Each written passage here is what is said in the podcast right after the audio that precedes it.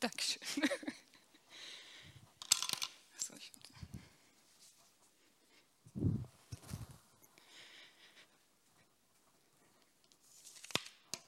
So. Guten Morgen. Äh, ich bin Rike, ich bin Jugendreferentin im Gemeindejugendwerk, falls der oder die eine nicht die letzten dreimal da war, wo ich da war.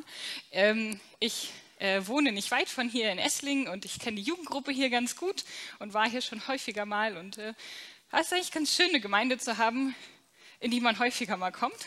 Ist nicht so schön, wenn man vorher zwei Wochen Urlaub hat und eine neue Predigt schreiben muss, weil sie schon alle Predigten gehört haben, die man sonst so predigt. Ähm, aber deswegen dürft ihr euch auch ein bisschen geehrt fühlen, weil ich extra für euch eine Predigt geschrieben habe. Ähm, und äh, wir haben gerade schon ein paar Hinweise gehört auf den Text, ähm, den wir uns zusammen anschauen wollen. Es ist eigentlich, also ich kenne ihn jedenfalls als so einen klassischen Weihnachtstext. Ähm, warum, kriegen wir auch im Laufe der Predigt und des Morgens noch mit. Ähm, aber ich fand es deswegen ganz witzig, eigentlich den mal anzuschauen in einer Zeit, wo man jetzt da nicht unbedingt drüber stolpern würde im normal, normalen Kirchenjahr so.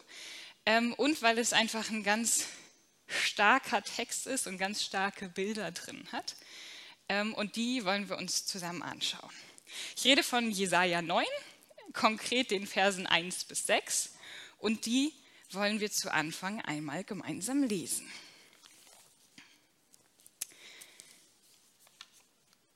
Ich fange äh, tatsächlich bei 8,23 an.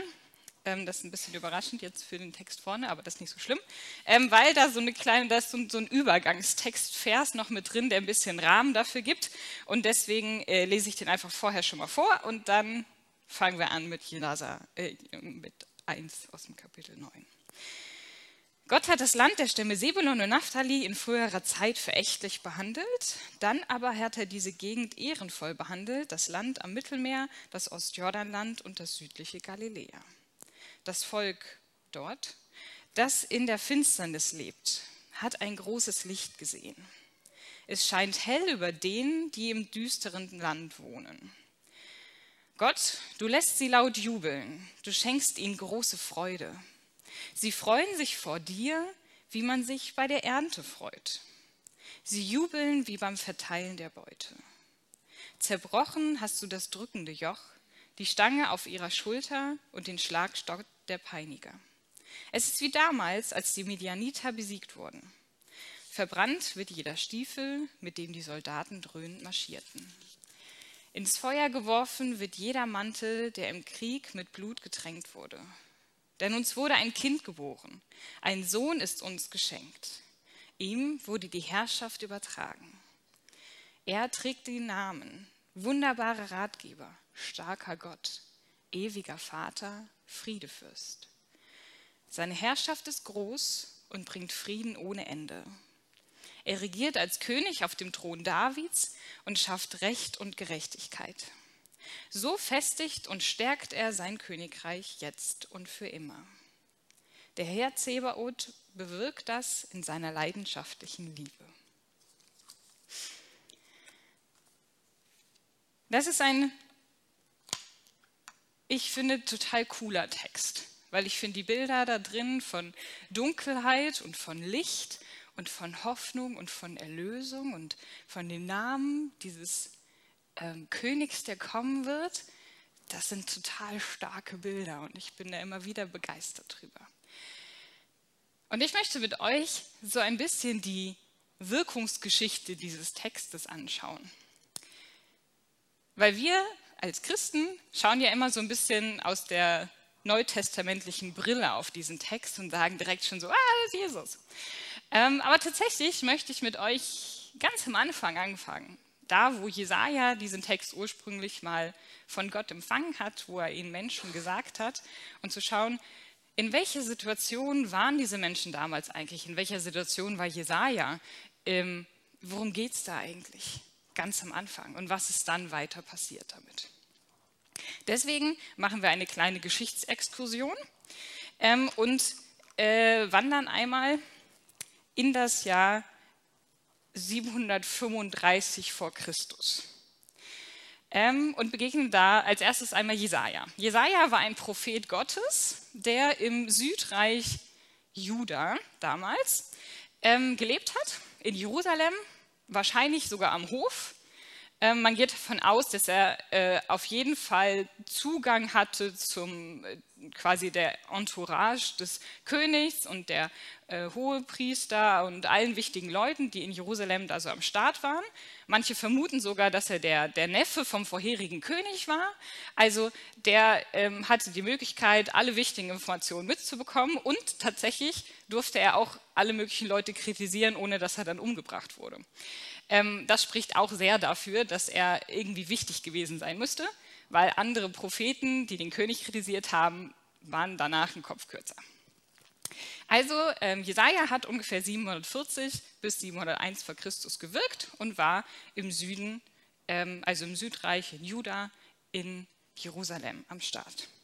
Und ähm, wir äh, schauen uns genauer die Zeitspanne zwischen 735 und 732 an, weil da nämlich der sogenannte syrisch-ephraitische Krieg stattfand. Und das ist quasi der Kontext von genau diesem Text, ähm, den wir gerade zusammen gehört haben. Syrisch-Ephraimischer Krieg. Ähm, ich, wiss, ich, bin sicher, die meisten von euch wissen, was das ist. Für die paar, die das nicht wissen, ähm, zeige ich euch noch mal kurz, ähm, was es damit auf sich hat. Also, ähm, ich male euch eine Landkarte. Das ist die Mittelmeerküste. Damit ihr wisst, was es ist, das ist die Mittelmeerküste. Ähm, hier äh, ist so ein kleiner See und dann ist da der See Genezareth und dann haben wir hier, zack, das Tote Meer. Ähm, Jordan, kennt man auch. So, das sind die Küsten, die wir haben. Und dann haben wir drei Länder hier vor Ort, die relevant sind. Und zwar ähm, hier oben so rum ungefähr ist äh, Syrien.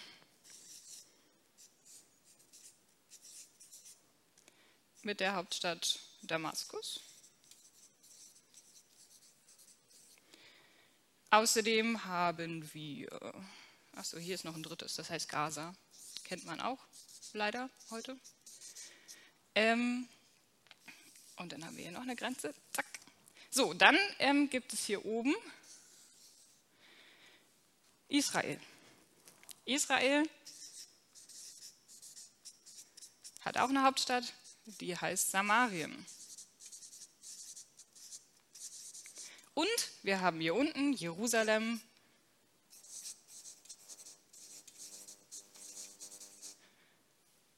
Das ist die Hauptstadt von Juda. Diese drei Königreiche hatten auch jeweils einen König. Der König von Syrien heißt Rezin, der König von Israel heißt Pekach Und der König von Juda heißt Ahas. König Ahas ähm, ist schon länger König gewesen, ähm, fand Gott nur so halb gut. Also die werden ja die, die Könige äh, Israels und Judas werden ja immer so eingeteilt als er tat Gottes Willen und er tat nicht Gottes Willen. In seinem Fall ähm, war es, er tat nicht Gottes Willen. Deswegen war ähm, Jesaja auch immer wieder mal stark am Kritisieren, weil das halt nicht so gut lief. Ähm, das Problem, das diese drei Königreiche hatte, war, dass ein paar Jahre zuvor Assur vorbeigekommen ist, unter ihrem König Tiglat-Pileser III. und gesagt hat, ähm, wir erobern Gaza, das gehört jetzt zu uns. Also das hier, zack, zack, zack, zack, zack, zack, gehört alles zu Assur. Und damit ihr weiterhin halbwegs alleine regieren könnt als Könige, zahlt ihr mir ganz viel Geld und dann erober ich euch nicht. Deswegen sind die alle tributpflichtig gewesen. Ähm, und das fanden die Könige von Rezin und Pekach gar nicht witzig äh, von die Könige Rezin und Pekach. So. Ähm, die fanden das nicht mehr so cool, besonders seitdem äh, Gaza auch erobert worden war und irgendwie war Assur ganz schön nah dran. Und ähm, sie wollten auch gar nicht unter der Herrschaft von Assur sein und haben deswegen einen Plan geschmiedet und haben gesagt, okay, wir machen jetzt unser eigenes Bündnis hier unten und sagen uns los von Assur. Sagen so, nee, danke, kein Assur mehr. Ähm, dachten zu zweit ist blöd. Wir fragen auch noch Juda, ähm, dass die auch noch mit dabei sind. Also sind sie zum König Ahas gegangen und haben gesagt, so, hey, wie sieht's aus? Anti-assyrische Allianz, bist du dabei? Ähm, lass mal zu dritt machen, weil zu dritt ist besser. Ähm, wollte Ahas nicht. Ahas wollte lieber ähm, da ein bisschen Geld bezahlen, aber dafür frei bleiben und nicht irgendwie in die Gefahr laufen, erobert zu werden oder wie sowas alles. Ähm, hat sich dagegen gewehrt, woraufhin die beiden Könige äh, einen Plan geschmiedet haben, okay, wir setzen Ahas einfach ab, machen dann einen anderen König hin und der ist dann mit uns zusammen in unserer Allianz. Ähm, daraufhin ruft Ahas um Hilfe beim König von Assur, Tiglat-Pileser III. Und der sagt, let's go, natürlich, ich bin am Start, da unten in der Ecke wollte ich sowieso mal noch ein paar neue Äcker und Städte und sowas haben. Ich ziehe los und helfe dir selbstverständlich. Ja, hat er gemacht. Konsequenz daraus ist, ähm, Tribute gibt es keine mehr, aber auch keine Könige mehr, ähm, weil Syrien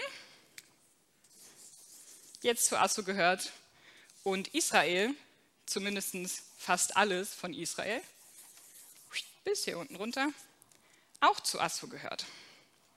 Ähm, Pekach wird abgesetzt.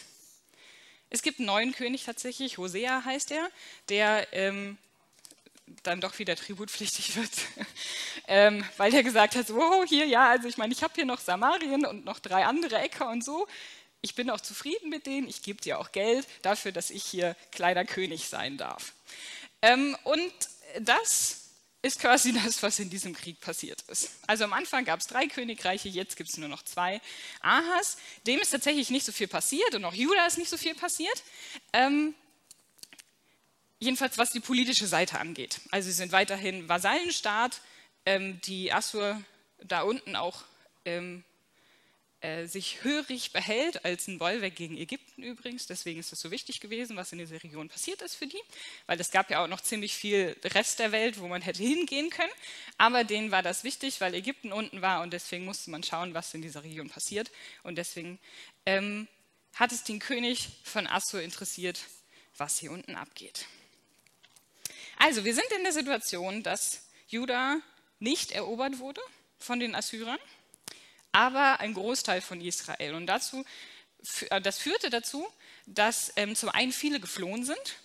Ähm, es gibt also ganz viele Flüchtlinge aus Israel, jetzt in Juda, die sich überall mit ansiedeln und so. Und die Leute von Juda, die wussten natürlich, dass das absolut, also sie absolut in der Hand von Assur sind. Die wussten, dass der Tiglat-Pileser auch irgendwann mal entscheiden könnte, nö, ich finde Jerusalem so schön, äh, da möchte ich gerne auch äh, herrschen und deswegen geht er hin und erobert das und dann haben die eigentlich keine Chance. Und deswegen haben die Leute Angst gehabt. Angst um die Zukunft, Angst um eigentlich alles. Und sie waren verzweifelt und waren auf der Suche nach Hilfe. Und jetzt kommt Jesaja ins Spiel. Jesaja hat das Ganze mitbekommen und er war tatsächlich auch so schon nicht ganz glücklich, weil in der Situation, wo Ahas ähm, äh, quasi eine Entscheidung treffen musste von, was mache ich eigentlich, wenn die beiden mich absetzen wollen, ist er hingegangen zu Ahas, hat gesagt, hey hier, ich habe ein Wort von Gott erhalten, dir wird nichts passieren. Und Ahas so, äh, ich weiß nicht genau, hm. Doch, dir wird nichts passieren. Du kannst Gott sogar nach einem Zeichen fragen und er wird dir das zeigen, dir wird nichts passieren. Und Ahas so, hm, nee, ich will Gott ja nicht stören, ich frage lieber Assur. Ähm, und hat genau das gemacht. Ähm, deswegen war Jesaja schon nicht so begeistert mit Ahas, weil der halt ne, also Gottes Hilfe abgelehnt hat und stattdessen sich weiterhin in die Fänge von Assur begeben hat. Und ähm, Kapitel 8, also dem Kapitel vor dem Text, den wir hier lesen, beschreibt Jesaja, was für Konsequenzen das hat, dass genau das passiert ist. Er beschreibt die Bevölkerung von Juda, er schreibt, was die Menschen tun. Und er sagt, die Menschen hatten Angst, sie waren verzweifelt und sie suchten nach Hilfe. Sie wollten wissen, was in der Zukunft passiert. Und deswegen machten sie Geisterbefragungen. Und das ist ein erster Kritikpunkt, den Jesaja hat. Sagt, hey Leute, irgendwo seid ihr doch eigentlich Gottes Volk. Warum befragt ihr nicht euren Gott?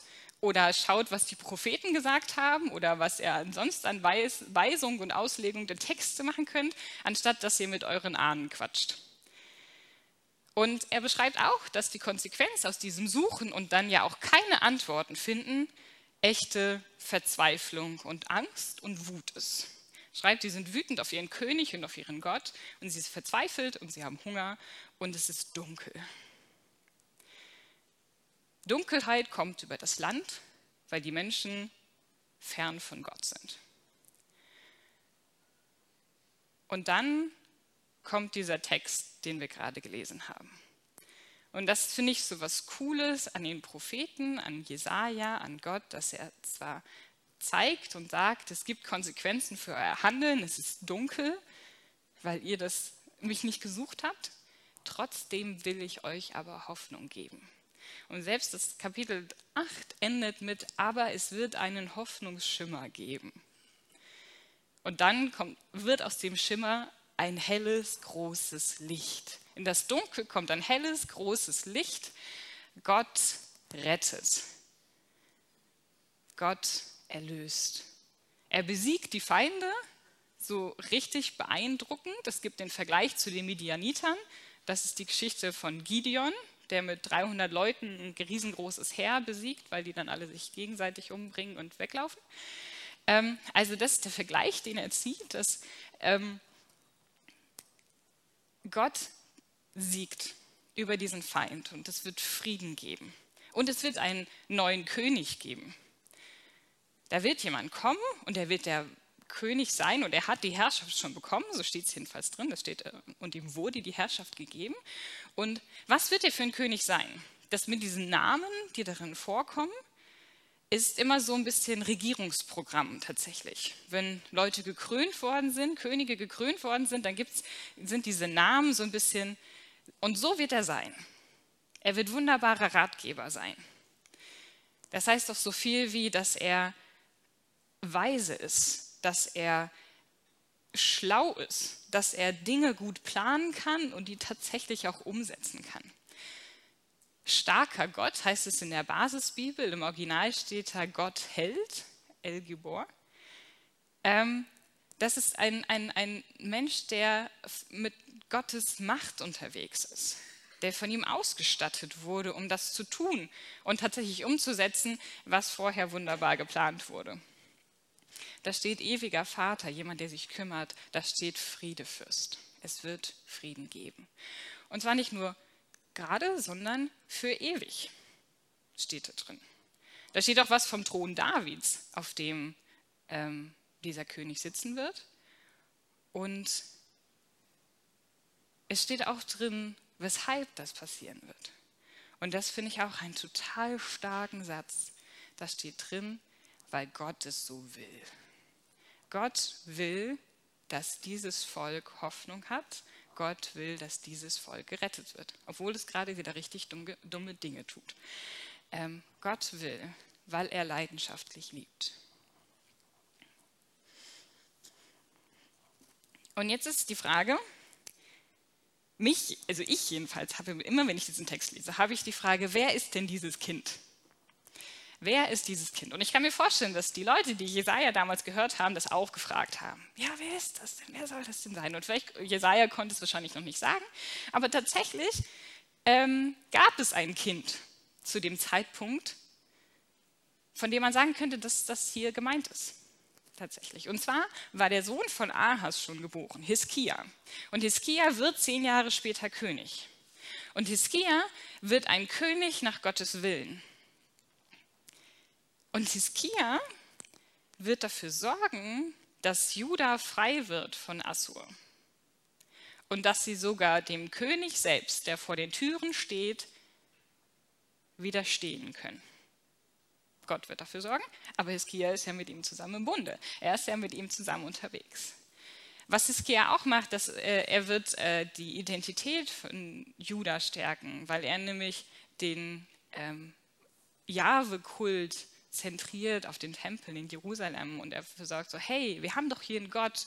Und ähm, das heißt, dass er eine alte äh, Gesetzesrolle findet, irgendwie einen der Mose-Texte zum Beispiel, ähm, und dass er das liest und sagt, hey, wir haben einen Gott und wir müssen ähm, umkehren und zu ihm zurückkehren, um diesem Gott unterwegs sein, dann geht es uns gut und es geht ihnen gut. Und solange Hiskia König ist, geht es ihnen gut.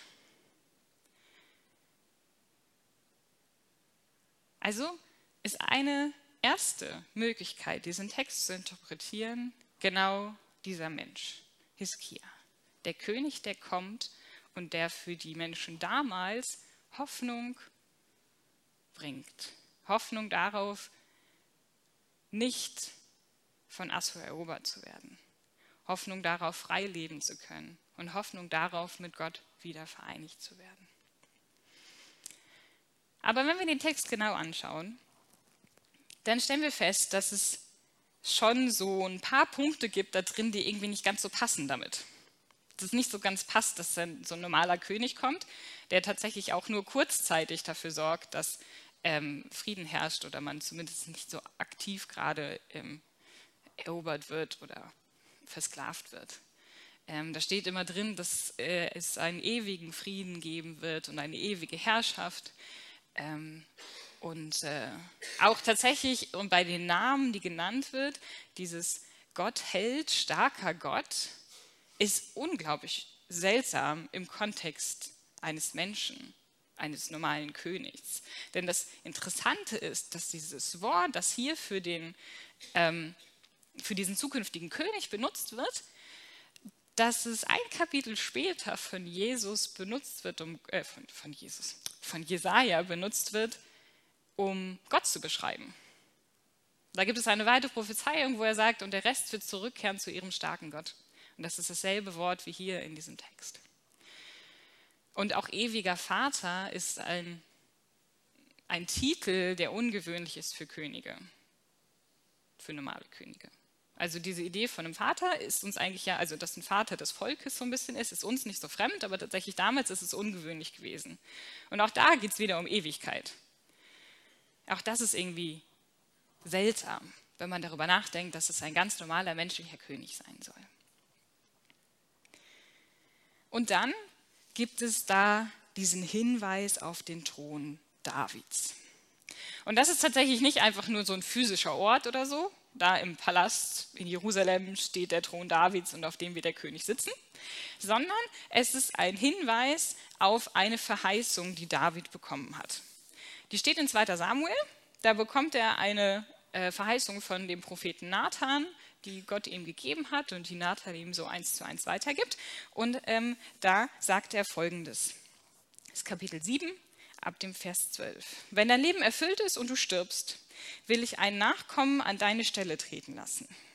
Dein eigener Sohn wird es sein, und ich werde dafür sorgen, dass das Königtum fest in seiner Hand bleibt. Er wird für meinen Namen ein Haus bauen, und ich werde seine Herrschaft festigen, dass sein Thron für immer bestehen bleibt. Ich werde sein Vater sein und er mein Sohn. Wenn er Unrecht tut, werde ich ihn bestrafen, mit einem Stock und mit Schlägen, so wie es Menschen tun.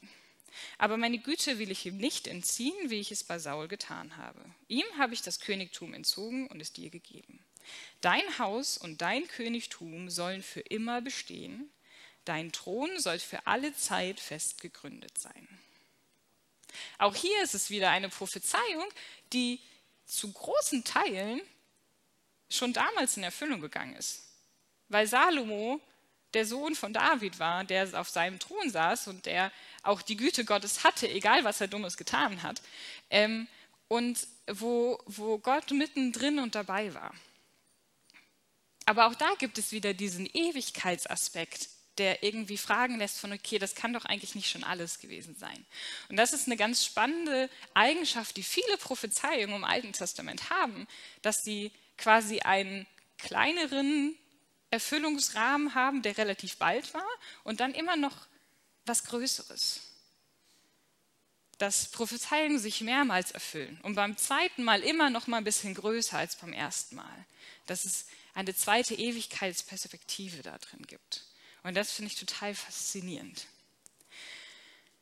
Und auf diese Stelle verweist die Prophezeiung bei Jesaja auf diesen Thron Davids auf diese Nachkommen Davids. Das heißt, er spricht hier von jemandem, der kommen wird und der ewig herrschen wird. Und davon gibt es ganz viele Texte im Alten Testament. Und deswegen haben auch schon die Juden damals ähm, dieser Person einen Namen gegeben und sie haben ihn Messias genannt, den Retter. Das sind messianische Prophezeiungen, das sind diese Prophezeiungen von diesem einen König, von diesem Nachkommen David, der mal kommen wird und für immer Heil bringen wird. Und was Jesaja über ihn erzählt, ist ähm, nicht nur das, was wir hier lesen, sondern tatsächlich drei Kapitel vorher gibt er ihm noch einen Namen. Immanuel. Gott ist mit uns. Auch das ist übrigens ein Kind, das geboren wird, auch eine Prophezeiung von, es wird ein Kind geboren und es wird Immanuel genannt werden, Gott ist mit uns. Er redet hier von einem, einer Person, die kommen wird und die für immer Frieden schaffen wird, die tatsächlich ewiger Vater sein wird, die starker Gott genannt wird. Ich frage mich wirklich, wie die Juden damals diesen dieses Wort verstanden haben. Ob für sie das war, das ist ein Mensch, der so nah mit Gott verbunden ist, dass er seine ganze Macht in dieser Welt zeigen kann oder wie genau das zu verstehen ist. Weil wir heute dieses Wort ganz besonders ja doch ganz anders verstehen. Und ich ähm, springe mit euch jetzt einmal ähm, ein paar Jahre nach vorne in die Zukunft bis ungefähr so ja, 30 nach Christus ungefähr ähm, und äh, gehe in das Palästina der Zeit von Jesus und zu den Menschen, die mit Jesus gelebt haben. Das Spannende in der Zeit war, dass die Leute, ähm, die Juden, die konnten die messianischen Prophezeiungen in- und auswendig. Also das war richtig wie in der Schule, wenn der Mathelehrer mal sagt, wenn ich dich nachts um drei aufwecke, dann musst du das können. Ja? Genau so konnten die das. Wenn man die nachts um drei aufgeweckt hätte, die hätten dir sagen können, was in Micha 5 steht. Also ähm, die konnten das. Und zwar nicht nur, weil die Spaß dran hatten, Dinge auswendig zu lernen, sondern weil die richtige Sehnsucht hatten. Die hatten richtige Sehnsucht danach, dass dieser Messias endlich kommt.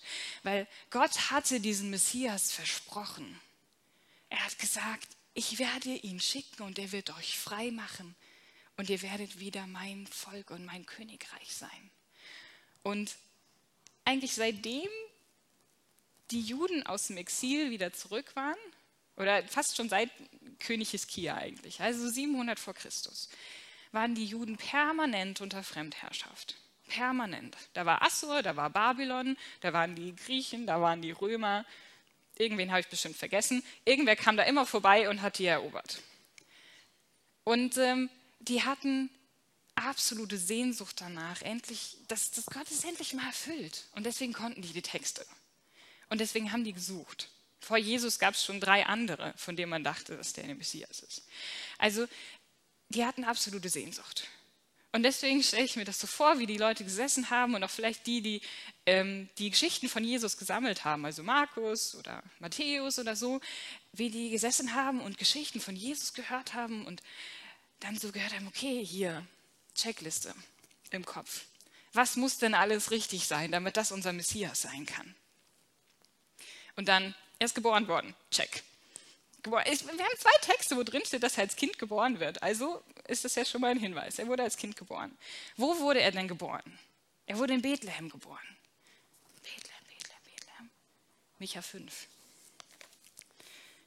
Du aber, Bethlehem, Ephratat, bist zu klein, um, an den Landstädten Judas zu um zu den Landstädten Judas zu zählen. Doch aus deiner Mitte soll einer kommen, der Herrscher sein wird in Israel.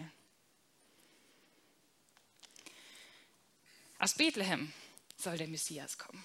Aber eigentlich Jesus kommt doch gar nicht aus Bethlehem, sondern aus Nazareth. Also da ist er aufgewachsen. Gibt es denn nicht zu Nazareth? Nazareth liegt ja hier oben, so da ungefähr. Und ähm, wenn man ähm, nachschaut, wo die Stammesgebiete waren, der zwölf Stämme, als die ursprünglich mal hingekommen sind, sind Sebulon und Naphtali hier oben. Und Sebulon und Naphtali wer sich das gemerkt hat, werden in Kapitel 8, 23 erwähnt. Das ist genau das, was ich am Anfang vorgelesen habe. Das Sebulon und Naphtali, die Stammesgebiete, das Land Galiläa, das das niedrigste Ansehen hat tatsächlich, dass es geehrt werden soll, indem der Messias dort aufwächst. Und zu Jesus Zeiten, aber vorher schon immer eigentlich, ist dieses Land doch eins gewesen, da wollte keiner so wirklich hin und die Leute wollte man auch nicht haben, weil die haben, wurden ständig erobert und ähm, es gab immer Probleme mit Götzenanbetung und Vermischung mit anderen Religionen und solchen Sachen. Deswegen, besonders für die Juden, die sehr auf Reinheit geachtet haben, war das nix, waren das auch Leute, mit denen man nichts zu tun haben wollte. Und das ist sowas, also ich denke so was Krasses von Gott, dass er sagt, okay, ich zeige euch, dass das, was ihr da denkt, gar nicht, für mich gar nicht so relevant ist. Und deswegen wird mein Messias genau von da kommen. Und ich werde euch Segen bringen, indem ich ihn da wirken lasse und da Menschen heil werden lasse. Und dann ist es ja noch mit dem Thron Davids. Und da lesen wir am Anfang von Lukas den Stammbaum von Josef, von Jesus, dass er direkt danach komme von David ist. Und dann sitzen da wieder Matthäus und Markus, machen Check, Nachkomme von David. Und dann frage ich mich, wie der Moment war, wo sie erkannt haben, was das wirklich, wirklich krasse mit Jesus ist. Nämlich, dass starker Gott Gott hält. Eine Beschreibung, die sonst für Gott benutzt wird, tatsächlich eine Beschreibung für Gott ist. Und dass Jesus, der diesen Titel trägt, ihn nicht trägt, weil er ein Mensch ist, der besonders gesegnet ist, sondern weil er ein Mensch ist, der Gott ist.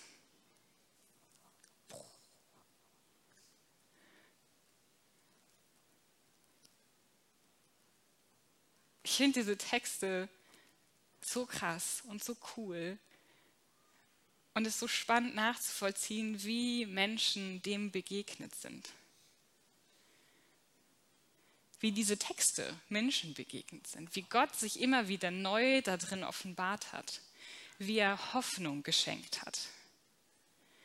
Wie er den Menschen damals in Juda, die Angst hatten vor Assur, die Angst hatten um ihre Zukunft und ihren König blöd fanden und sowieso alles nicht so gelaufen ist, wie sie es gerne hätten, die diesen Text gehört haben und Hoffnung bekommen haben. Hoffnung darauf, dass sie zu ihren Lebzeiten noch frei werden würden und Gott begegnen würden. Und wie danach die Menschen in Juda diesen Text gelesen haben und gehofft haben, dass dieser Messias endlich kommt. Dass jemand kommt, der sie rettet, der sie erlöst, der ihnen Freiheit und Frieden schenkt. Und wie sie dann erlebt haben, dass Jesus gekommen ist. Und sie erkannt haben, ihnen die Augen geöffnet wurden für, das ist tatsächlich unser Messias. Wir sind jetzt 2000 Jahre später und ich weiß nicht, was dieser Text in den letzten 2000 Jahren gemacht hat. Ich kann euch nur sagen, dass er mir immer wieder Hoffnung gibt. Hoffnung auf Licht im Dunkeln. Hoffnung, dass auch wenn gerade Verzweiflung herrscht und man nicht so die positive Zukunftsaussichten hat oder Leben, Dinge im Leben sind, die irgendwie schwer sind, herausfordernd, dass das Licht aufgegangen ist, dass die Herrschaft Jesus schon übertragen wurde und dass dieses Licht mir begegnen kann im Dunkeln und dass ich einen Hoffnungsschimmer haben kann. Das ist das, was mir dieser Text gibt. Und deswegen möchte ich euch fragen. Oder fragt ihr euch, schaut vielleicht noch mal rein. Welche Wirkung hat dieser Text denn bei euch?